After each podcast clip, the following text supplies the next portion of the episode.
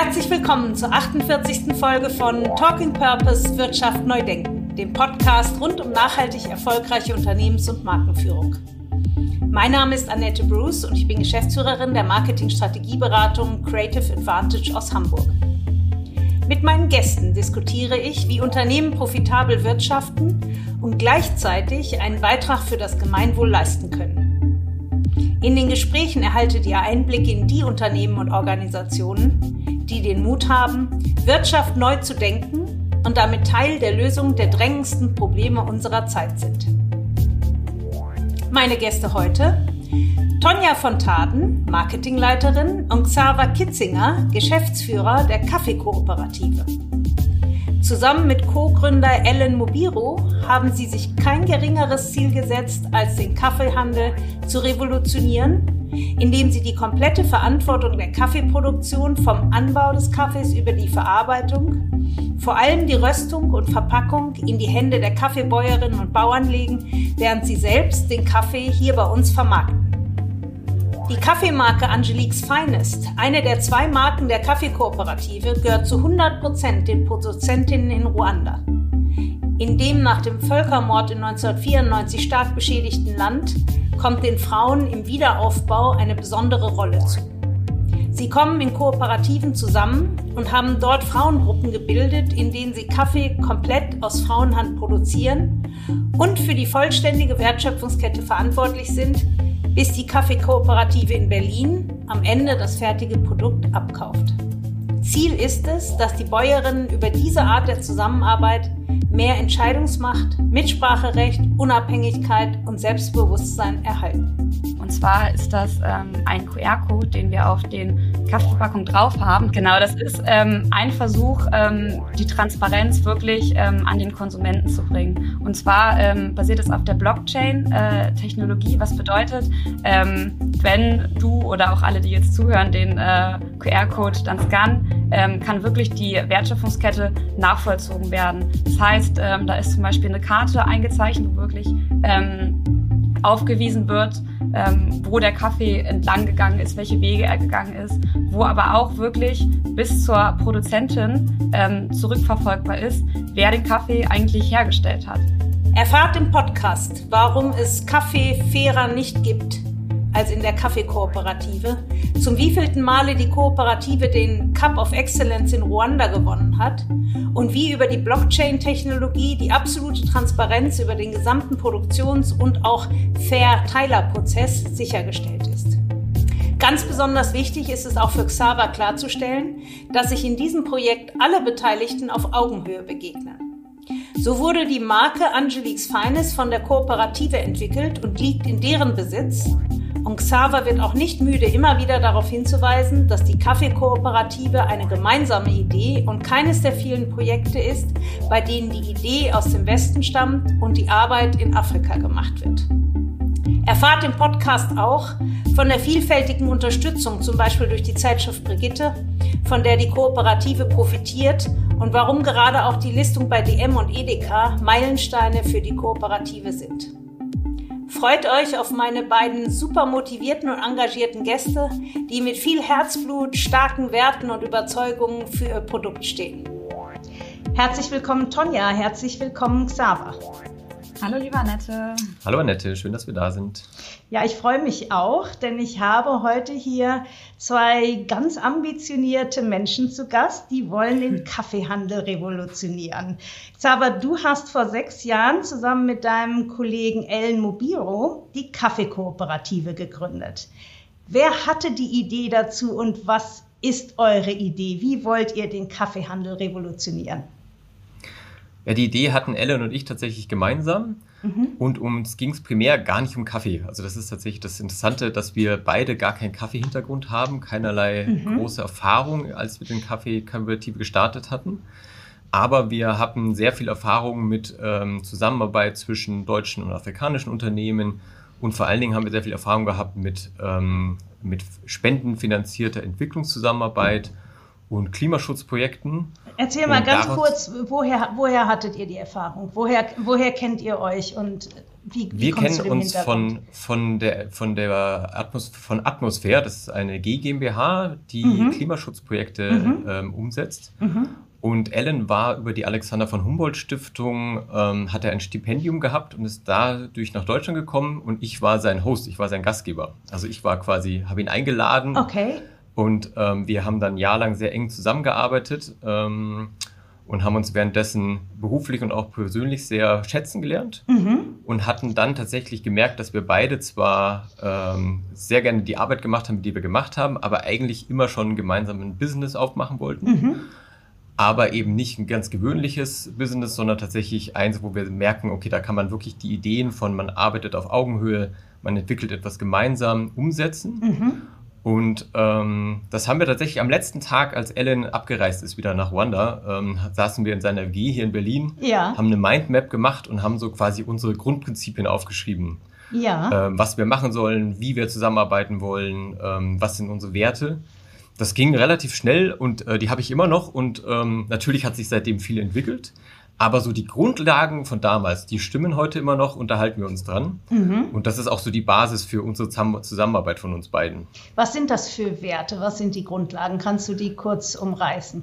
Na, da steht zum Beispiel sowas drauf, so ähm, wir wollen einen Handel aufmachen, indem wir ähm, hochwertige Produkte, die äh, in Ostafrika produziert werden, äh, nach Deutschland holen. Und äh, die Prinzip ist, wir wollen, dass die Wertschöpfung so viel wie möglich in den Herkunftsländern bleibt. Ähm, und dann aber steht da auch so Sachen drin, ähm, wir wollen ähm, partnerschaftlich zusammenarbeiten, wir wollen uns ähm, inhaltlich kritisieren, aber nicht, ähm, äh, aber nicht persönlich. Und also so, so, so eine Mischung aus also quasi so Business-Sachen und aber auch auch werten mhm. und, ähm, und dann natürlich aber auch schon sehr konkret hin zum Thema Kaffee, ähm, weil wir das damals eben dann schon ähm, als, als, äh, als Idee gefunden haben und schon die ersten Gespräche geführt hatten. Und ähm, da haben wir so die Grundlagen gesetzt, würde ich sagen. Ich finde das jetzt ganz interessant, weil du hast jetzt gesagt, ihr hattet die Idee, ihr habt das in Berlin, habe ich glaube ich verstanden, in einer Berliner WG ähm, mhm. entwickelt. Ähm, Im Vorgespräch war es dir aber ganz wichtig zu sagen, Mensch, du findest immer, dass das falsch dargestellt wird, wie Handel zwischen oder Projekte deutsch-afrikanische zusammen funktionieren. Mhm. Ja, das ist tatsächlich so, dass ganz oft äh, in den Medien und wenn man, wenn es darum geht, ähm, das Bild Afrika, ähm, wenn es wird Afrika geholfen und dann ist immer ganz oft, dann ist eben ein, ähm, ein Mensch aus einer Universität oder jemand, der eine, eine Geschäftsidee hat und der geht dann nach Deutschland, geht dann nach, nach Afrika, ich sage jetzt ganz speziell Afrika, weil das ist auch schon ein Problem, ja. ähm, und setzt die dann um und vor Ort dann ganz partnerschaftlich. Und das ist aber immer dieses, dieses Savior-Bild, dass, dass man quasi, dass die, die Lösung muss hier aus Europa kommen oder kommt hier aus Europa. Und das ist, finde ich, schon so ein Grundproblem, mhm. weil meine Erfahrung aus den Ländern, in denen ich gereist bin, und ich war eben sehr viel, sehr viel unterwegs in Westafrika, Ostafrika und Südafrika gelebt, ist, dass die Ideen alle da sind, das Potenzial ist da und es wird einfach eine ganz tolle Arbeit gemacht. Woran es hapert, ist ganz oft einfach klassische Dinge wie Marktzugang ähm, und einfach die, das, die Möglichkeiten, dieses Potenzial umzusetzen und daraus mhm. was zu machen. Mhm. Und, ähm, und das ist bei uns eben komplett anders. Also eben, wir haben Ellen und ich hatten, sind gleichberechtigte ähm, Anteilhaber in der Firma, haben das gemeinsam gegründet und äh, entwickeln diese Firma eben gemeinschaftlich weiter. Und, ähm, und es ist gar, kein, gar keine Notwendigkeit, ähm, äh, die, die europäische Seite in den Vordergrund zu stellen. Das ist aber tatsächlich auch, auch eine kleine, kleine Anekdote am Anfang. Ja. Auch so, dass das tatsächlich auch auf der afrikanischen Seite schon ganz tief so drin ist. Also äh, wir waren die ersten Cuppings, die wir gemacht haben. Cupping ist so Kaffeeverköstung äh, in den Kooperativen. Mhm. Ähm, da sind wir hingegangen, haben, uns, haben unsere Geschäftsidee vorgestellt und äh, ich wurde immer, ich, ich als Weißer wurde immer als der Experte erstmal gesehen, weil das halt die normale Zusammenarbeit ah, ja. in, in, in dem, im Kaffeehandel ist immer, dass es kommen Einkäufer aus Europa, das sind die Experten, die sind letztendlich, machen die Preise, ähm, die werden hofiert, weil sie äh, ja eine ganz große Macht haben. Und ich habe immer gesagt, ich habe keine Ahnung von Kaffee, ähm, ja. ihr habt die, die die Ahnung von Kaffee hat. Und auch da diesen Switch hinzubekommen, dass das dann klar war und dass das dann einfach irgendwie äh, dann auch tatsächlich so angenommen wurde und dann auch gemerkt haben, okay, ja, der hat wirklich keine Ahnung von Kaffee, aber wir haben Ahnung. Das hat einfach äh, hat gedauert, weil wir eben die, die, Dinge ganz anders angehen als im traditionellen Kaffeehandel. Ja. Und da brauchte man schon eine Gewöhnungsphase und ähm, und dann irgendwann war es klar, okay, so ist es und dann ähm, dann hat Switch gemacht und dann hatten wir eine ganz schöne, sehr vertrauensvolle Zusammenarbeit, äh, die wir bis heute haben. Und äh, erzähl mal, du hast gesagt, ihr seid gleichberechtigte Partner in dem Business. Mhm. Ähm, wie arbeitet ihr mit den Menschen vor Ort zusammen? Zum einen, ihr arbeitet, ihr seid auf Frauen fokussiert. Es ist fair produzierter Kaffee, äh, schwerpunktmäßig mit Frauen, von Frauen. Vielleicht, Tonja, vielleicht äh, kannst du uns da was zu sagen, wie das aufgebaut ist. Ja, na klar. Also ich glaube, was ganz wichtig ist, ähm, ist erstmal festzuhalten, dass es zwei ähm, wichtige Grundlagen gibt äh, oder gibt, auf die die ähm, Kaffeekooperative basiert ist. Das ist einmal dieses Fair Chain Modell, was Xaver schon angesprochen hat. Das heißt, dass wirklich die Wertschöpfung bzw. die ähm, Verantwortung über die Wertschöpfung im Land bleibt. Das ist mhm. die eine Sache, damit die Frauen bzw. Ähm, Frauen und Männer, wir haben nicht nur Frauenkaffee, sondern auch ähm, ja, Kaffee, der von Frauen und Männern ähm, produziert wurde, ja. dass die sozusagen einfach mehr von dem ganzen Kuchen, der äh, am Ende von dem Konsumenten bezahlt wird, abbekommen. Das ist eine Sache. Ähm, und darüber hinaus, das wurde dann ein bisschen ähm, später noch ähm, realisiert von äh, Xaver und Ellen, beziehungsweise sie haben äh, eine Idee aufgegriffen, die eigentlich auch schon existierte und die dann ähm, aber noch auf den deutschen Markt gebracht werden wollte. Und zwar ist das, dass Frauen sehr traditionell ähm, viel Arbeit verrichten. Mhm. Das heißt, mhm. sie sind äh, bei der Ernte tätig, bei der ähm, Sortierung, bei der Verarbeitung, aber sie verdienen ähm, verhältnismäßig wenig. Das heißt, sie leisten 70 Prozent ungefähr der Arbeit, bekommen aber nur 30 Prozent von dem Gewinn. Mhm. mhm. Und wir haben uns gesagt, das kann nicht sein, das äh, wollen wir ändern. Und ähm, ja, zusammen mit den äh, Frauen, es gibt in den Kooperativen, die von Männern und Frauen ähm, die sind da Mitglieder. Da gibt's Frauengruppen und die haben halt diese Marke Angeliques Feines, der Kaffee, den äh, du wahrscheinlich auch gerade bei dir ja, hast, den wir ja auch Ich würde den ja so gerne den Hörern zeigen. Ich kann jetzt nur mal rascheln. Ich habe ein Paket äh, geschickt bekommen von Angeliques Feines. Ganz anders aufgemacht, das erzähle ich mal ganz kurz, als, als ja, viele gerne. andere Kaffees. Sehr bunt, sehr farbenfroh, mit einer Abbildung. Ich, ich gehe mal davon aus, das ist jetzt kein Fotomodell. Ich gehe mal davon aus, dass ein Frauengesicht drauf, dass das... Äh, eine Frau ist, die auch wirklich mit an dem Kaffee arbeitet? Genau, das ist Umutezi und das ist eine Bäuerin aus äh, einer Frauenkooperative in Musasa in Ruanda. Ah, das finde ich total toll. Und hier steht drauf Strong Women, Strong Coffee. Und äh, genau, Fairtrade und unterstützt von Brigitte und Terre de Femme, da sprechen wir gleich auch noch alles drüber. Also auf jeden Fall ein, ein wunderbarer Kaffee, der schon beim in die Hand nehmen Lust macht, ähm, weil er viel irgendwie von Afrika erzählt und, ähm, und einen gleich reinholt in das Thema. Ja, das ist vielleicht auch nochmal ganz interessant, wo du jetzt schon die ganzen äh, bunten Farben und Muster angesprochen hast. Die Designerin ähm, kommt auch aus Ruanda. Das heißt, äh, auch hier ist es wieder wichtig. Es ist jetzt nicht irgendwie ähm, ich aus dem Marketing in Deutschland, die jetzt das ähm, Design entwickelt, sondern es ist wirklich so, dass die Kaffeekooperative das fertige Endprodukt abkauft und wirklich das komplette Produkt ähm, ja, von den äh, Produzentinnen aus Ruanda kommt. Das heißt, ihr seht euch im Prinzip als eine Vertriebsgesellschaft. Ihr habt das Business ist in Ruanda und ist auch ein eigenständiges Business. Und wenn du, Xaver, sagst du und Ellen, ihr seid gleichberechtigte Partner, dann seid ihr gleichberechtigte Partner von der Vertriebsorganisation. Genau, von der deutschen Firma Kaffeekooperative ist eine GmbH, Kaffeekop mhm. GmbH. Ah ja, okay. Und, mhm. und wir sehen uns tatsächlich als verlängerte Arm der Anbaukooperativen in Deutschland. Also wir machen den Teil, den die Kooperativen eben schwer können, und das ist, den Kaffee hier auf den deutschen Markt zu bringen und genau das zu tun, was wir gerade auch tun, einfach darüber zu erzählen und, und äh, von der, einfach von der tollen Arbeit, die die Produzentinnen vor Ort machen, zu berichten und dadurch für sie einen Markt zu finden. Das ist unsere Aufgabe. Ja. In der Praxis geht es natürlich ganz darüber hinaus, dass wir einfach ganz, zu ganz vielen Themen sehr eng zusammenarbeiten. Aber formell sind wir tatsächlich, wir kaufen ein fertig, also die Packung, die du gerade geschüttelt hast, ja. diese fertige Packung kaufen wir. Also da ist, ähm, ähm, ist nicht wie, dass wir den Kaffee rösten würden oder dass wir den Kaffee verpacken oder irgendwas, so, sondern das machen alles die äh, ruandischen äh, Kooperativen. Das ist alles in ihrer Hoheit liegt es. Sie produzieren den Kaffee vom ersten ähm, kleinen Sträuchlein, was sie in den Boden stecken, bis zum Kaffeebusch, bis zur Ernte, bis zur Verarbeitung ähm, bis zur Röstung, das ist, liegt alles in der Hand ähm, der, der Produzentinnen. Mhm. Und das ist tatsächlich sehr, sehr, sehr, sehr einzigartig. Mhm. Was ich jetzt noch sagen wollte, als ich gerade über den, äh, unser, unser Zettel, den wir damals am Küchentisch gemacht haben, da stand das Thema Frauenförderung, stand da gar nicht drauf. Ach, das ist ja interessant. Ja, weil das tatsächlich wir, das überhaupt gar kein Thema für uns war. Das war Ihr seid auch ähm, Männer. Wir sind auch Männer, genau, und wir waren absolut überhaupt nicht dafür sensibilisiert. Unser Thema war damals eben, wir machen ein Business auf Augenhöhe, wir bringen die Wertschöpfung in die Hände der Produzenten. Mhm.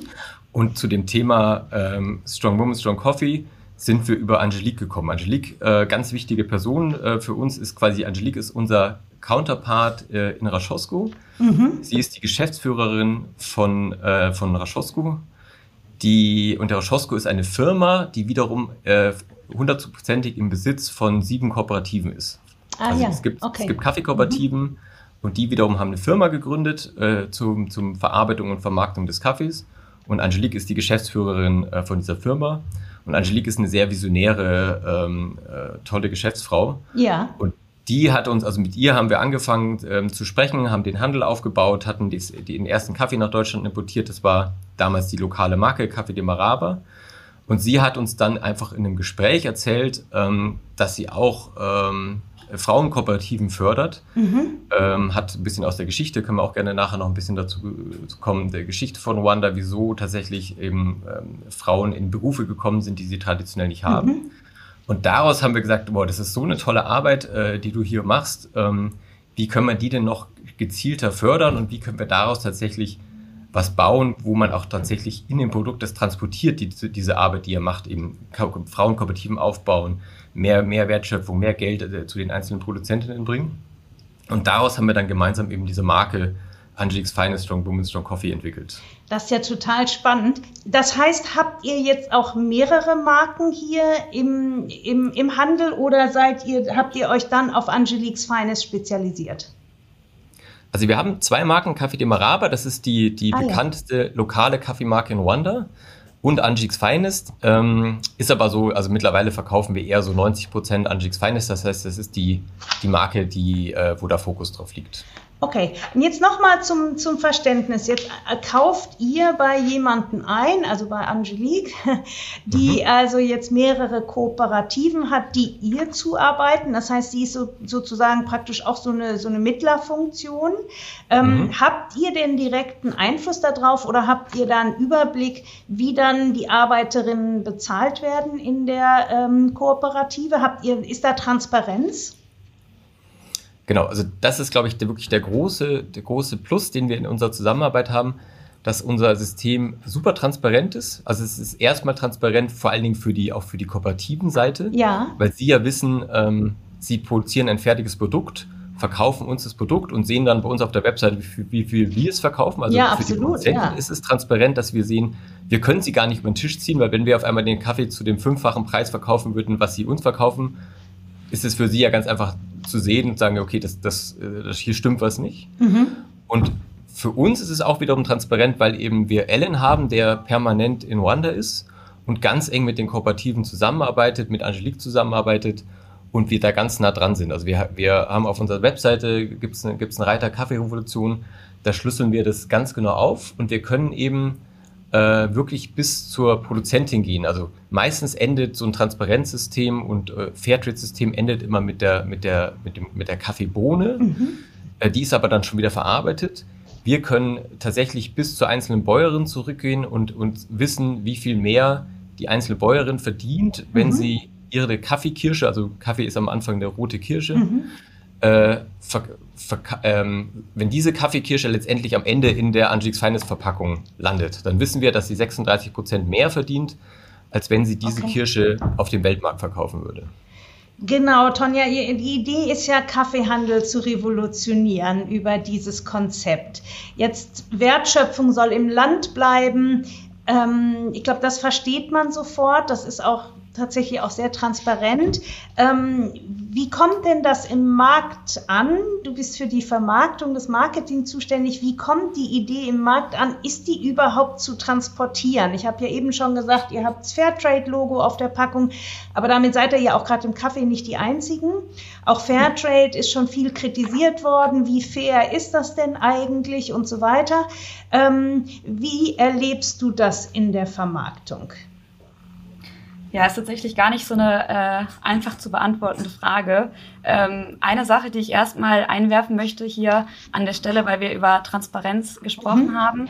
Ähm, und zwar ist das ähm, ein QR-Code, den wir auf den Kaffeeverpackung drauf haben, hast du auch auf dem äh, Ja, ich rasche noch mal ein bisschen drauf. hier vom Mikrofon. ja, habe ich, genau. Genau, das ist ähm, ein Versuch, ähm, die Transparenz wirklich ähm, an den Konsumenten zu bringen. Und zwar ähm, basiert es auf der Blockchain-Technologie, äh, mhm. was bedeutet, ähm, wenn du oder auch alle, die jetzt zuhören, den äh, QR-Code dann scannen, ähm, kann wirklich die Wertschöpfungskette nachvollzogen werden. Das heißt, ähm, da ist zum Beispiel eine Karte eingezeichnet, wo wirklich ähm, aufgewiesen wird, ähm, wo der Kaffee entlang gegangen ist, welche Wege er gegangen ist, wo aber auch wirklich bis zur Produzentin ähm, zurückverfolgbar ist, wer den Kaffee eigentlich hergestellt hat. Ah, ja. ähm, wie viel die Produzentin äh, mehr verdient hat, als ähm, wenn sie den Kaffee zum Weltmarktpreis verkauft hätte.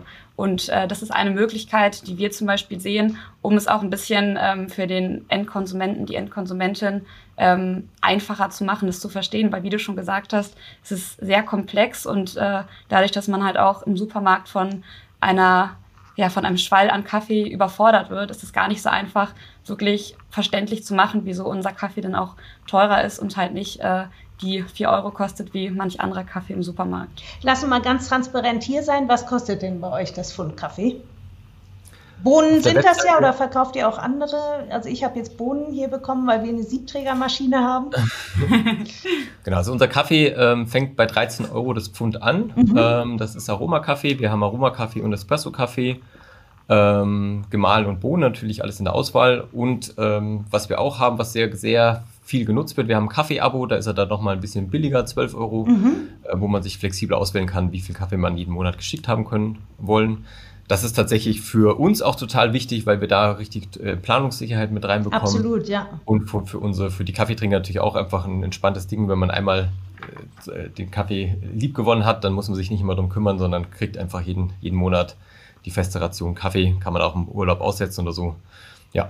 Apropos Kaffee lieb gewonnen, wir sind ja auf eine ganz unübliche Weise zusammengekommen. Ich hab, bin angeschrieben worden von dem Jan Scheffold. Viele Grüße an Jan an von dieser Stelle und vielen Dank. Ja, danke auch von unserer Seite. ja, toll, dass du die Initiative ergriffen hast. Und Jan schrieb mir, dass er so begeistert ist von eurem Kaffee und von, von der Kaffeekooperative, von der Idee und er fragte mich, ob ich euch nicht im Podcast vorstellen kann. Und ich habe gedacht, ihr seid Best Buddies und äh, oder er gehört sogar zur Firma irgendwie. Und habe dann einfach nur gesagt, ja, gerne. Und sagt doch Max Sava, er soll sich gerne bei mir melden. Und habe dann erst bei euch, als, als Tonja, du mich dann angeschrieben hast, habe ich erst verstanden, dass ihr gar nicht befreundet, ihr kennt euch noch nicht mal. Nicht nur, dass ihr nicht befreundet seid, sondern ihr kennt euch noch nicht mal. Das heißt, Jan ist Kunde von euch und ist so begeistert, was ich ganz toll finde, dass er mir mich rausgesucht hat und mir den Vorschlag gemacht hat, doch euch hier im Podcast zu porträtieren. Und damit komme ich auch zu meiner Frage. Lange Einleitung, Tonja, für deine Frage. ähm, Habt ihr eine Idee oder wisst ihr vielleicht sogar, was begeistert die Menschen, die ähm, euren Kaffee kaufen am meisten? Machen sie das weil der Kaffee besonders lecker ist oder machen Sie das, weil Sie die Idee unterstützen wollen? Also ich hoffe beides tatsächlich. Ja. also ja, es geht, es geht nur, wenn beides beides ja. stimmt. Ja. Genau. Also natürlich ähm, ist die Qualität die Grundlage des Kaffees. Ruanda ist tatsächlich ein Land, ähm, was ähm, nach dem Genozid den ähm, die Qualität des Kaffees nochmal äh, stark verbessert hat. Das heißt, es ist fast nur Spezialitätenkaffee im Land auch vorhanden. Wie kommt das ganz kurz für die Hörer, die da nicht so ganz bewandert sind? Genozid, ja, da denkt klar. man, alles geht den Bach runter und du sagst, daraus ist besserer Kaffee entstanden. Wie, wie geht das? also äh, nach dem Genozid war es so, dass die Wirtschaft auf dem Boden lag. Ähm, also ich sage nur ganz kurz einen Rahmen, es war der, der, der Genozid Hutu gegen Tutsis, ähm, mhm. kennt man vielleicht so ein bisschen mhm. noch aus den Nachrichten, ist gar nicht so lange her, wo innerhalb kürzester Zeit sehr, sehr viele Menschen getötet wurden. Mhm. Und ähm, tatsächlich auch wie in den meisten Kriegen ja deutlich mehr Männer als Frauen. Mhm. Daher kommt auch die, daher ist auch die Idee entstanden, wieso Angelique äh, speziell Frauenkooperativen ja. aufbauen wollte. Also diese Frauenkooperativen haben tatsächlich mehr als Hintergrund war das am Anfang sehr viel auch eine Selbsthilfegruppen und sowas in die Richtung. Mhm, mhm, ähm, und tatsächlich war dann eben nach dem Krieg die Frage, ähm, wie baut man die Wirtschaft wieder auf? Mhm. Und da hat Wanda sehr früh die strategische äh, Entscheidung getroffen, auf Spezialitätenkaffee zu gehen. Also wirklich zu sagen, wir gehen nicht in die Menge, sondern wir jetzt, wenn wir bauen die Wirtschaft neu auf und Kaffee ist tatsächlich das größte Exportgut Wandas wir gehen auf Qualität und wurde, da wurde eben sehr viel Wert drauf gelegt, auch tatsächlich ähm, mit, mit viel aus externer Unterstützung, ähm, da Strukturen aufzubauen, die einfach einen sehr hochwertigen Kaffee zulassen. Das finde ich jetzt total spannend, weil das die Geschichte so für mich erstmal so ganz äh, rund und verständlich macht. Ne? Dass, äh, dass man sagt, okay, wir kommen hier auf der Basis eines hochspezialisierten Premium-Kaffees und es reicht uns aber nicht. Wir wollen den jetzt auch noch fair handeln. Wir wollen das unterstützen, dass dort Frauen, was ja oft nach Kriegen und internen Konflikten ist, dass Frauen wieder aufbauen. Ähm, wir wollen speziell auch das unterstützen, indem wir die Frauenkooperativen, die sich nach dem Genozid gebildet haben, gezielt unterstützen und dort ähm, den Kaffee kaufen. So, Tonja, du hast die schwierige Aufgabe als Marketingverantwortliche, das den Kunden und vor allen Dingen natürlich den potenziellen Kunden zu erzählen. Wie machst du das und, und wie gut kommt das an? Welche, welche Botschaften hast du das Gefühl, erreichen die Konsumenten am ehesten? Ja, also ich glaube, was ähm, bei uns wirklich ein großer Vorteil ist, die Kaffeekooperative gibt's ja schon seit sechs Jahren ähm, und über die Jahre haben wir auf jeden Fall eine gute Stammkundschaft aufgebaut, die wirklich dahinter steht und wo wir auch wirklich merken, das sind Menschen, die haben verstanden, was wir machen und die wollen das auch unterstützen. Und äh, es wurden dann auch teilweise Umfragen gemacht, wo dann herausgefunden wurde, was ist den Leuten besonders wichtig. Mhm. Und äh, das hilft uns natürlich auch enorm weiter. Nichtsdestotrotz ist es äh, keine leichte Aufgabe. Man denkt immer, es ist eine schöne Storytelling-Geschichte, ähm, die eigentlich leicht beim Endkonsumenten ankommen sollte. Und ist es tendenziell auch. Man muss aber halt dazu sagen, dass der Kaffeemarkt sehr übersättigt ist. Das heißt, äh, es gibt halt die ganzen großen Unternehmen, äh, wir kennen sie alle, jeder hat jetzt wahrscheinlich ein paar Namen Klar. im Kopf und die haben halt einfach riesige Marketingbudgets. Ich sitze hier auch im Marketing und gebe natürlich mein Bestes, aber es ist halt ähm, sehr schwierig, gegen diese großen Unternehmen anzukommen. Das heißt, man muss wirklich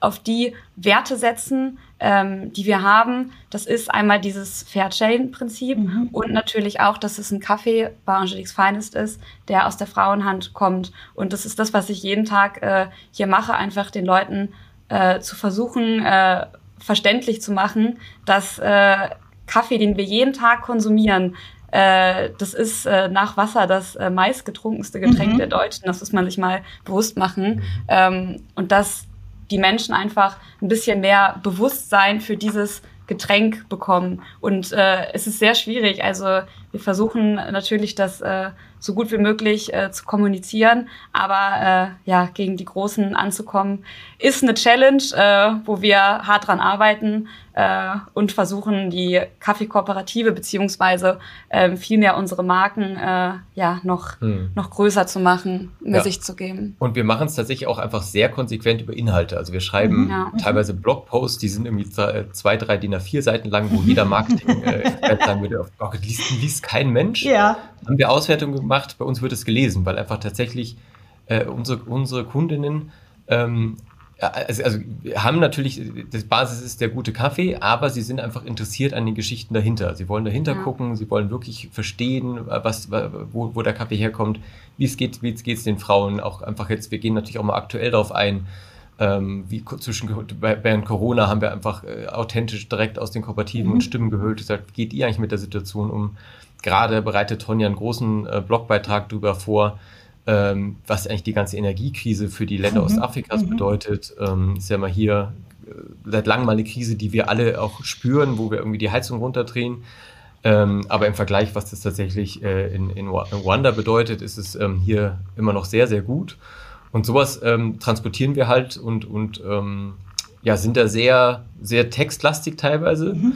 Und, und aber halt auch tiefgehend. Also wir wollen nicht so an der Ober Oberfläche kratzen und nur die Marketing-Story gehen, sondern wir wollen eben auch äh, das, was dahinter steht, erzählen. Und ich glaube, das unterscheidet uns dann auch nochmal, weil das machen halt äh, viele Kaffeeunternehmen, die haben tendenziell eine gute Grundstory, die man halt leicht äh, versteht, aber da ist dann halt nichts mehr hinter. Und wir wollen halt genau dieses, was noch dahinter steckt, aufdecken. Und ich glaube, das ist auch das, was zum Beispiel Angelis Feines dann ausmacht, dass man das Produkt in den Händen hält und wirklich das Gefühl hat, man kennt die Produzentinnen dahinter. Man weiß, wer den Kaffee äh, produziert hat und hat einfach eine Bindung zum Kaffee, den man jeden Tag dann trinkt. Ja, ich glaube auch, dass das das stärkste äh, Argument wahrscheinlich ist. Ich sehe, würde euch jetzt gar nicht so in Konkurrenz mit dem 4-Euro-Kaffee sehen, ähm, weil ich glaube, da ist, da ist der Unterschied so groß und, und wer jetzt eine Jakobskrönung kauft, ist auch ein anständiger Kaffee irgendwie, der, der kommt, glaube ich, nicht in Frage dafür so einen absoluten Spezialitätenkaffee. Was mich so im Vorfeld beschäftigt hat, es gibt halt jetzt ja doch sehr viele Spezialitätenkaffees schon, die auf hm. spezielle Röstungen gehen, die auf bestimmte Herkunftsländer gehen, die also, wie du Tonja sagtest, auch eben schon durchaus ihre ähm, Geschichte haben. Trotzdem ist eure Geschichte natürlich ähm, sehr speziell. Das heißt, die geht ja über die spezialisierte oder die Premium-Bohne hinaus, ähm, geht die ja auf die sehr viel mehr darauf, wer produziert das Produkt eigentlich für mich? Wer sind die Menschen, die dahinter stehen? Ähm, mal so ein bisschen so ein Produkt wie Kaffee aus der Anonymität holen, weil ich finde das enorm. Wir sind so gewohnt, man, man holt das, den Kaffee beim Edeka oder von mir aus beim Chibo, das ist, das ist, das ist so weit und dann holt, kauft man eine bestimmte Marke. Mhm. Aber dahinter geht's ja, fängt's ja erst überhaupt an. Dahinter ja. sind ja. ja. Menschen, die das produziert haben, die ja doch in, in den vergangenen Jahrzehnten äh, eher anonym geblieben sind für uns ja. und auch bis heute ja weitestgehend anonym sind. Und ich, ich verstehe euer Konzept so, dass ihr diese Anonymität auflösen wollt und auch ein bisschen Bewusstsein dafür schaffen wollt, ähm, nicht Afrika ist ein, ist ein Entwicklungsland, wo unser Geld hingeht, sondern Afrika hat tolle Menschen, tolle Produkte, großartige Ideen und mhm. das möchten wir hier bekannt machen. Ja, es ist halt, um da kurz noch was einzuwerfen, ähm, für die Konsumentinnen auch einfach schön zu wissen, dass wenn der Kaffee gekauft wird, dann muss äh, gar nicht groß irgendwie gespendet werden, mhm. äh, damit mhm. äh, die äh, Produzentinnen vorangebracht werden. Alleine indem man einen Kaffee kauft, der fair gehandelt ist und die äh, Produzentinnen fair gezahlt werden, schafft man es halt auch langfristig, ähm, diese Produzentinnen zu unterstützen. Ohne jetzt immer kurzfristig irgendwelche Projekte zu machen, versuchen wir halt wirklich langfristig Stabilität mhm. zu schaffen. Mhm. Mhm. Jetzt habt ihr ja gesagt, ihr wollt den Kaffeehandel revolutionieren. Also euer Konzept ist mir klar. Wollt ja. ihr denn die Jakobskrönungsmenschen dieser Welt auch zum Umdenken bewegen oder wie wollt ihr revolutionieren? Ja, wir wollen einfach zeigen, dass es anders geht. Also mhm. der Kaffeehandel ist einfach in den letzten, sagen wir mal, 30 Jahren so, sich hat sich so entwickelt, dass es einfach wie viele, äh, wenige große Player mhm. äh, in Europa, Nordamerika gibt. Mhm. Ähm, die den Markt unter sich aufgeteilt haben. Also es gibt wenige große Einkäufer von Rohkaffee, die kennt keiner. Ähm, und dann gibt es die großen Kaffeemarken. Mhm. Und die haben es einfach geschafft, aus dem Produkt Kaffee immer mehr Wertschöpfung rauszuholen. Also man, mhm. man, man, es gibt Statistiken, die eben zeigen, dass die großen Kaffeemarken äh, immer mehr verdient haben, also wirklich exponentielle ähm, mhm. Umsatzzuwächse gemacht haben. Und im gleichen Zeitraum haben sie weniger für den Rohkaffee gezahlt. Also die Schere zwischen was bleibt bei den Bauern mhm. und was, was bekommen die Kaffeemarken, ist immer weiter auseinandergegangen. Mhm. Und die Kaffee, und, und das heißt, zeigt aber auch, dass die Kaffeeindustrie überhaupt gar kein Interesse hat, irgendwas zu ändern, weil es funktioniert ja wunderbar für sie. Ja. Und, ähm, und das ist eben auch so unser Ansatz, wir sagen, okay, ähm, ähm, Wirtschaft nur denken, was wollen wir anders machen? Wir wollen eben einfach zeigen, dass es anders geht. Und ich glaube, dafür braucht es neue Player, dafür braucht es innovative junge Unternehmen, die sich einfach hinsetzen und sagen, okay, wir, wir machen es jetzt einfach mhm. anders. Also ganz am Anfang waren wir immer auf irgendwelchen Kaffee, Kaffee, äh, äh, Messen, ähm, Fairtrade, Annual Awards, mhm. bla bla bla. Und da war dann immer, da waren dann so Kaffeegrößen da, ich sage jetzt keine Namen, und dann haben wir erzählt, was wir machen, und dann haben die irgendwann immer so immer um uns, über uns drüber geschaut und sind dann immer weitergegangen. Okay. Und ähm, weil sie einfach gedacht haben, das, das kriegen die sowieso nicht hin und das funktioniert nicht und ähm, ähm, die, den Produzenten die ganze Wertschöpfung überlassen, das ist doch Quatsch. Mhm. Und ich glaube, da kann man noch so viel sagen oder Studien schreiben oder, oder Argumente zeigen. Das, das Einzige, was funktioniert, ist, ist, ist faktisch zu machen und zu mhm. zeigen, dass es funktioniert. Und ähm, wir sehen jetzt, also wir sind, äh, der Angix Feines wird auch im DM gehandelt. Mhm. Äh, und die ersten Gespräche, die wir bei DM geführt hatten, war, da war das Thema, da haben uns die Einkäufer gesagt, der Fairtrade ähm, ist gar kein Thema für uns. Wir wollen Bio haben, äh, mhm. wir wollen Nachvollziehbarkeit, aber das Thema Fairtrade sehen wir nicht so. Mhm. Mittlerweile gibt es äh, drei Fairtrade-Kaffees bei DM und, okay. ähm, und das Thema ist einfach deutlich präsenter und ist einfach ein Must-Have, dass eben auch die, die, die, die, die Produzentinnenseite angeschaut wird. Und ähm, ich würde jetzt nicht sagen, dass, das, äh, dass wir uns das komplett auf die, auf die Fahnen schreiben können, dass das so ist, aber man merkt einfach dadurch, dass, dass es auch wie wir auch andere Unternehmen gibt, zum Beispiel Fair Freak zum Thema Schokolade. Mhm. Äh, es gibt immer mehr junge Unternehmen, die zeigen, man kann es anders machen mhm. und dadurch wird definitiv auch Druck auf die Großen ausgeübt, sich zumindest damit mal zu beschäftigen und auch was zu machen. Wiefern das dann sinnvoll ist und wirklich Impact ist oder nur Greenwashing, ist dann nochmal ein ganz anderes Thema. Mhm. Aber ich glaube, man schafft es eben dadurch, ähm, den Kaffeehandel eine gewisse Revolution anzustoßen, indem man eben zeigt, es geht anders. Mhm. Die, die, dieses Narrativ, es geht gar nicht, man muss immer so weitermachen, stimmt halt einfach nicht, wenn man, wenn man einfach einen Kaffee im Supermarkt kaufen kann, der anders gehandelt wird. Ja, Anna Juna von Wildling, die hier vor kurzem im Podcast war, die hat ja auch gesagt, wir müssen uns bewusst sein, dass unser Wirtschaftssystem von Menschen gemacht ist. Wir tun manchmal so, als wäre das Gott gegeben und wäre etwas, was man nicht verändern kann. Und ich habe viel Feedback zu dem Podcast bekommen, genau, genau zu der Aussage, weil sie so ganz stark dabei blieb zu sagen, das ist ein System, was wir gemacht haben. Wir können es auch verändern und wir sind auch die Einzigen, die es verändern können. Ähm, und das, ich habe mich gefreut über die vielen Rückmeldungen von den Hörern, äh, dass da doch Menschen wirklich das, sich auch angesprochen gefühlt von haben, wir können etwas verändern. Ähm, wir müssen die Dinge nur in Anführungsstrichen in die Hand nehmen. Nun wird ja immer diskutiert, wer hat eigentlich die Verantwortung für den Wandel und für die Revolution? Ist es der Konsument, ist es die Politik oder ist es der Hersteller und äh, oder Vertreiber, wie bei euch im Fall? Und äh, in diesem Zusammenhang wird ja auch oft gesagt, ähm, die, die, die Konsumenten soll es entscheiden, beziehungsweise was ich auch sehr oft höre, dass dann erwartet wird, die unter, das Unternehmen, die wie ihr ein solches Projekt ins Leben rufen, dass die sehr geringe Gehälter bezahlen und sozusagen selber verzichten, um glaubwürdig zu sein. Ich nehme das gerne vorweg, ich halte da nicht so viel von weil ich finde mhm. nicht, dass es sein kann, dass die, die die Ideen haben, sich dafür einsetzen, äh, neue Wege gehen, neu denken, dass die das sozusagen mittelfristig über Gehaltsverzicht ähm, darstellen sollen. Ähm, ich, ich glaube, dass das nicht funktioniert. Ich glaube, zu einem Wirtschaftsunternehmen gehören äh, faire Bezahlungen und auch gerade dann, wenn man neue Wege geht. Ähm, wie seht ihr das? Also ich sehe das tatsächlich, äh, ich bin da zwiegespalten. Mhm. Ähm, ich sehe einerseits auf jeden Fall, dass die, die Verantwortung nicht bei den Konsumentinnen liegt, ähm, weil das immer letztendlich eigentlich eine Ausrede ist. Das ist eine Ausrede der Politik, das ist eine Ausrede der Industrie, zu sagen, ja, okay, aber die Konsumentinnen wollen ja äh, das günstige Fleisch oder mhm. äh, wollen ja in den Urlaub fliegen und so. Mhm. Und das ist, finde ich, zu einfach gedacht. Also mhm. solange irgendwie ähm, zu sagen, ja, okay, ähm, ihr, ihr dürft halt nicht, ihr müsst halt auf eure Urlaubsreise verzichten und gleichzeitig wird aber das Kerosin nach wie vor äh, weniger besteuert als eine Zugreise, mhm. dann hat die Politik erstmal nicht die Hausaufgaben gemacht. Und das Gleiche ist auch, Unternehmen haben für mich, sind dann auch auf, auf Produktseite erstmal in der Pflicht. Sie müssen, Unternehmen müssen ihre Hausaufgaben machen, müssen in ihre Wertschöpfungskette reingucken und sich anschauen, was man besser machen kann. Und dann haben, dann werden den Konsumentinnen Angebote gemacht. Und da ist natürlich dann schon die Macht der Konsumentinnen zu sagen, okay, es gibt zwei Produkte und ich, ich kann dann mich gezielt für das entscheiden, wo ich einfach dahinter schauen kann und sehe, das ist nachhaltiger. Da hat sich jemand mehr Gedanken gemacht und deswegen ähm, äh, unterstütze ich das ganz gezielt durch meine, durch meine Kaufentscheidung. Ähm, das, da sehe ich aber schon das Ende. Zum Thema ähm, Gehaltsverzicht etc. Ähm, mhm. Ja, also wir sind, wir sind eine GmbH, das heißt, äh, wir wollen auch ähm, äh, profitabel sein, mhm. damit wir auch langfristig überleben können.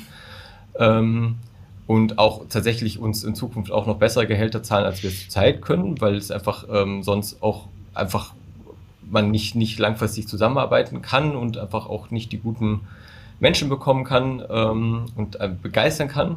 Mhm. Aber was ich tatsächlich schon kritisch sehe, wenn, wenn es, wenn es, äh, wenn man so die, die, die alles gleichzeitig haben will. Man will quasi einen super Impact haben und trotzdem, ähm, und trotzdem äh, hat man noch einen riesen äh, Shareholder Value etc. Und da sehe ich halt, also zum Beispiel bei uns würde das halt einfach nicht funktionieren, ja. weil unser Modell in sich so transparent ist, dass, dass äh, wir ähm, nicht die hohen Profite machen können, mhm. ohne dass die Produzentenseite sich, sich auf gut Deutsch verarscht mhm. vorkommen würde. Mhm. Und das ist schon dem, dieses wichtige, also was mir total wichtig ist, der Kuchen muss, der Kuchen darf gern größer werden, im Sinne von, die Produkte dürfen gern ein bisschen teurer sein. Ähm, und dann lieber bewusst konsumieren, ein bisschen weniger. Lieber mhm. irgendwie eine gute Tasse Kaffee als fünf, fünf mhm. schlechte Kaffees. Aber der Kuchen muss dann schon auch fair verteilt sein. Ja, ich glaube, da habt ihr ja eine unglaubliche Transparenz geschaffen, indem die Bohne, und ich finde es toll, also auch noch Blockchain basiert, indem man genau weiß, welche Bohne in welcher Tüte ist. Das heißt, sie geht nicht, du hattest das vorhin erwähnt, Xaver, es gibt Großeinkäufer Kaffee, die dann verteilen auf die großen mhm. Unternehmen oder natürlich verkaufen. Mhm. Ähm, aber da weiß ja keiner mehr, welche Bohne kommt von woher. Die meisten Röstungen sind ja auch Mischröstungen aus, äh, es wird halt nach Weltmarktpreisen eingekauft und entsprechend gemischt, sodass ein möglichst ähm, gleichmäßiger Geschmack dabei herauskommt.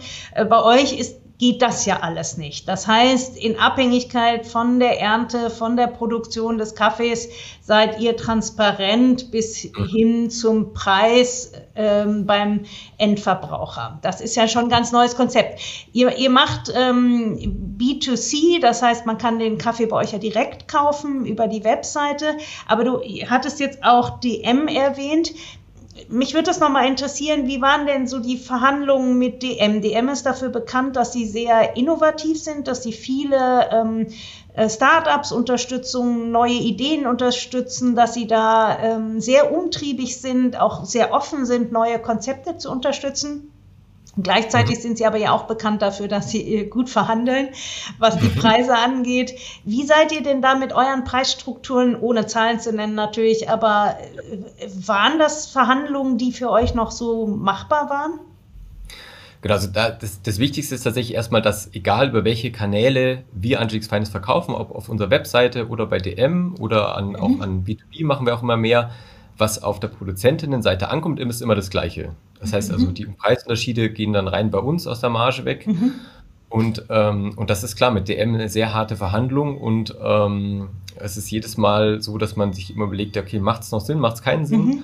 Und bei DM-seitig aber auch, also klar ist DM natürlich auch, ähm, ähm, sieht uns auch einfach als, als neu, neues, innovatives Produkt, was sehr gut zu ihnen passt. Ähm, DM hat eine eine sehr weibliche Kundenschaft. Äh, Kaffee mhm. ist gerade äh, gerade Spezialitätenkaffee ist ähm, normalerweise von der Konsumentensicht eher so ein bisschen männlich äh, dominiert. Das heißt, es ist einfach ein Produkt, was gut gut zueinander passt. Und dann ja wird wird wird hart verhandelt und ähm, gleichzeitig aber auch die die die Werte dahinter sind werden schon gesehen. Also wenn wir jetzt einfach nur irgendwie äh, einen Kaffee in der gleichen Qualität, aber ohne die Story dahinter ähm, ähm, wäre der Weg zu DM deutlich schwerer natürlich gewesen. Ja, das ja, kann ich mir gut vorstellen. Ja, Tonja? Um noch eine Sache zu ergänzen, man muss natürlich auch immer schauen, dass es äh, natürlich auch immer einfach hilfreich ist, wenn wir es mal schaffen, auf eine größere Plattform irgendwie zu kommen, die einfach von sich aus schon Sichtbarkeit hat, weil es natürlich immer ja. sehr schwierig ist, wenn man noch nicht so groß ist, erstmal sichtbar zu sein. Man kann die beste Story der Welt haben, aber wenn die Leute einen noch nicht sehen, weil man noch nicht ähm, irgendwie in Stores drin ist, ist es halt teilweise sehr, sehr schwierig und äh, dann äh, ist natürlich so eine Möglichkeit wie DM für uns auch einfach eine Chance, die wir gesehen haben, einfach mehr Leute zu erreichen, die dann äh, verstehen, dass halt äh, ja Kaffee noch viel mehr ist als das äh, Getränk, was letztendlich da drin ist, sondern dass da wirklich was hintersteckt. Ja, absolut. Das äh, würde ich auch auf gar keinen Fall unterschätzen. DM bringt natürlich eine sehr breite Sichtbarkeit. Und natürlich ist es ja auch vom Vertrieb sinnvoll, es über den Handel zu vertreiben und nicht jeden Kaffee einzeln zu verschicken. Von daher macht das natürlich auch absolut Sinn. Wir sind ja heute am Nikolaustag und äh, wir wollen, wir werden auch noch vor Weihnachten senden und ihr habt so eine schöne Weihnachtsaktion. Kaffee finde ich ja auch ein tolles Weihnachtsgeschenk äh, für, für die Tanten und Omas, wo man gar nicht mehr weiß, was man schenken kann, ist Kaffee. Ja, auch ja. für alle anderen, glaube ich. und auch noch für alle anderen. Ähm, was ist denn eure Weihnachtsaktion? Ja, wir haben äh, das schon die letzten Jahre auch gemacht und dieses Jahr wieder. Wir haben zwei wunderschöne äh, Bundles online. Mhm. Das ist äh, jedes Mal der Kaffee Angelique's Feines mhm. ähm, mit einem anderen Produkt. Und zwar machen die Frauen äh, in der Off-Season, das mhm. heißt, wenn gerade kein Kaffee produziert wird, machen sie noch Handwerk. Ah, ja. Das bedeutet, dass sie aus äh, sehr schönen äh, ruandischen Stoffen Produkte herstellen. Ja. Das sind in diesem Fall einmal kleine Beutelchen, mhm. wo man äh, Geld, kleine Stifte, mhm. alles mögliche Schlüssel reinpacken kann. Und dann noch zusätzlich ein Scrunchie für diejenigen, die nicht wissen, was ein Scrunchie ist. Das ist gerade sehr, sehr im Trend. Das ist eine Art Zopfgummi, was ein bisschen breiter gefächert ist. Ähm, es ist alles Unikate in sehr schönen bunten Farben. Kann man sehr schön verschenken, gerade in Kombination mit Kaffee. Ist ein sehr rundes Bundle. Das genau. finde ich doch eine schöne Idee. Übersehen, dreh mal dein Gesicht. Ja, genau. Oh ja, ja, ja ich kann das, das, das kann ich jetzt wirklich empfehlen. Das ist wirklich super, super hübsch. Ähm, das äh, kann ich dann doch hier allen, die uns zuhören, ans Herz legen. Wir verlinken das natürlich in den Show Notes. Ihr findet alle Infos dazu, äh, zu diesem Bundle auch in unseren Show Notes. Und ich würde mich freuen, wenn der eine oder andere jetzt da noch ein Weihnachtsgeschenk ähm, von Angeliques Finest und der Kaffeekooperative kauft. Zaba, ihr seid sechs Jahre auf dem Markt. Ähm, ihr habt euch gut etabliert, sogar in DM gelandet. Wir haben darüber gesprochen. Äh, wie soll es weitergehen? Was sind eure Ziele? Also unsere Ziele sind mittelfristig tatsächlich, äh, dass wir die komplette Ernte der Kaffeebäuerin als Angelis Feines vermarktet, mhm. verkauft bekommen. Mhm. Also zurzeit wird etwa 30 Prozent der, der, der Ernte wird als Angelis Feines verkauft. Mhm. Der Rest wird nach wie vor leider auf dem Weltmarkt verkauft. Ah, ja. Das ist unser mittelfristiges Ziel. Das heißt, da müssen wir immer noch ganz schön wachsen, dass wir das schaffen. Und äh, sehen da aber tatsächlich sehr viel Potenzial, ähm, gerade auch im B2B-Bereich, also gerade für Büros, Unternehmen, mhm. die einfach ähm, über ein ganz alltägliches Produkt, was immer getrunken wird im Büro, einen Unterschied machen wollen, ähm, mhm. kann man eben über Angix Finest auch die, an die Mitarbeiter sehr gut äh, kommunizieren. Mhm. Darin sehen wir unsere, unsere, unsere mittelfristiges Ziel. Wie funktioniert das mit dem Wachstum? Wachstum kostet ja auch immer Geld. Wie macht ihr das? Genau, das ist tatsächlich ein schwieriges Thema, ähm, weil wir uns gezielt dagegen entschieden haben, Investoren mit reinzunehmen. Also mhm. wir sind äh, rein äh, eigenfinanziert und ähm, haben das so gemacht, dass wir das genutzt haben, was, was wir haben. Und das ist unsere Crowd, das, ist, das sind unsere Kunden, die einfach uns gut finden. Mhm und haben daher äh, darüber ähm, Darlehen bekommen von Privatpersonen, ah, ja. ähm, die einfach unser Wachstum und die Finanzierung der Ernte unterstützen wollen. Tatsächlich Menschen, die ihr nicht kanntet vorher. Die, alle, die tatsächlich niemand kannten. Ach so, also, okay. Also nicht so, Privatkredite, so sondern tatsächlich von Menschen, die auf euch aufmerksam geworden sind, die das Projekt gut finden und die das unterstützen wollen.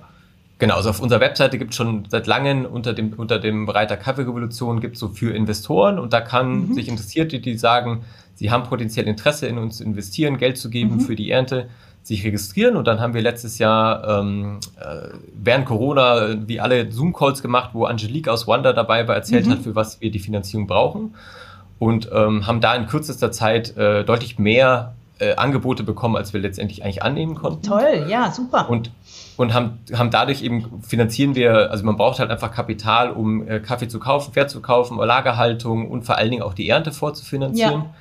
Wäre nochmal ein ganz eigenes Thema. Ähm, in Rwanda sind die Zinsen bei 18 Prozent, als sie hier noch bei, bei 0 Prozent waren. Oh, wow, ja. Das heißt einfach, auch, auch da können wir als, als können die Konsumenten und, und sehr viel helfen, indem man einfach äh, Kaffee vorfinanziert. Mhm. Und das haben wir geschafft und das ist tatsächlich aber auch, wo wir nächstes Jahr fürs weitere Wachstum eben auch ähm, weitere Unterstützer äh, brauchen und, und, und, uns wünschen. Das heißt, jeder Interesse hat, kann sich da gerne auf unserer Webseite eintragen. Dann haben wir sie in unserer Liste und schreiben sie regelmäßig an, wenn mhm. es einfach eine neue Möglichkeit gibt. Mhm.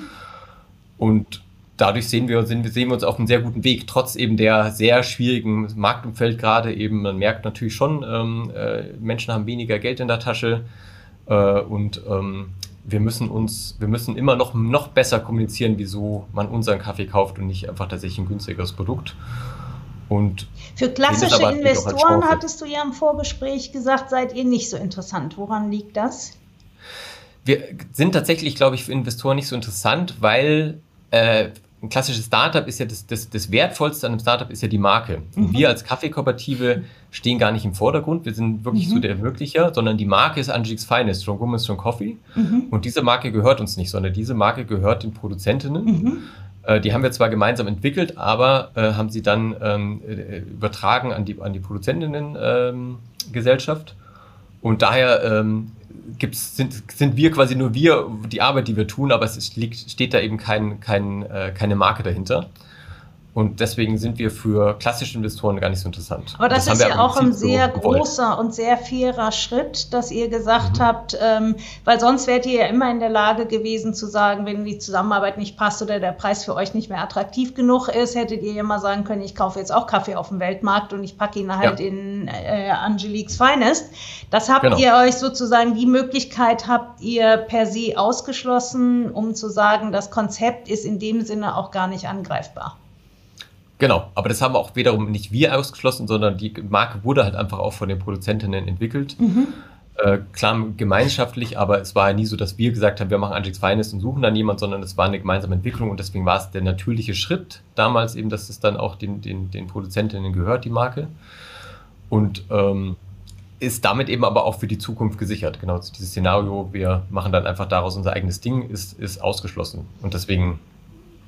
Ein tolles Projekt, Transparenz auf allen Ebenen, sowohl im Pricing als auch in der Herstellung, in der Produktion. Ähm, ich bedanke mich sehr herzlich, dass ihr heute hier wart. Ich hoffe, dass der ein oder andere sich fürs Weihnachtsspecial begeistert, aber auch dann langfristig ins Abo geht äh, mit Angeliques Finest.